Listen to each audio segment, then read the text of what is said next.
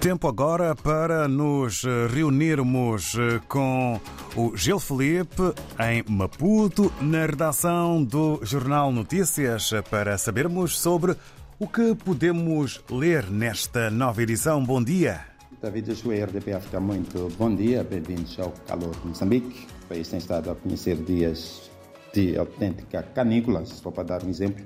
A máxima prevista para hoje na cidade de Maputo é de 37 graus centígrados e na sempre Torre da Tete de 42. Vamos ao jornal de hoje. A autoridade tributária suspende inspeção e fiscalização ao comércio. É o tema a abrir que em detalhes refere que será por tempo indeterminado, numa medida que surge na sequência de uma avaliação com vista a encontrar as melhores formas de coordenação entre a Direção-Geral das Alfândegas e a Direção-Geral dos Impostos Internos, órgãos da Autoridade Tributária de Moçambique, que muitas vezes efetuam as mesmas inspeções aos mesmos estabelecimentos comerciais, com todos os transtornos daí resultantes.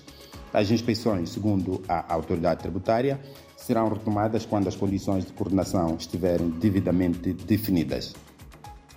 Moçambique apostado em garantir uma transição energética justa, pesca ilegal, mina, gestão sustentável e indústria do caju, casca da castanha pode gerar receitas. São os temas principais. Uh, são os temas que vêm na primeira página de hoje, onde trazemos ainda as breves. Presidente da República empossa no novo secretário de Estado em Manica. País debate energias renováveis e Tribunal Marítimo para na Cala Porto nas chamadas, chamadas da, dos títulos das interiores e do suplemento de economia e negócio. Começamos por uh, este. Comerciantes acusados de impor preços baixos aos produtores, então, portanto, no tema, portanto, da, uh, do suplemento economia e negócio, é um suplemento semanal de economia que sai às quartas-feiras.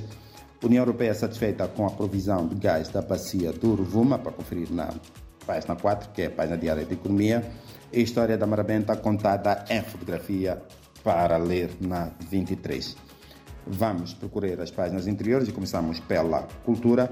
Na beira final, final do Ngoma Moçambique será diferente e com muitas surpresas.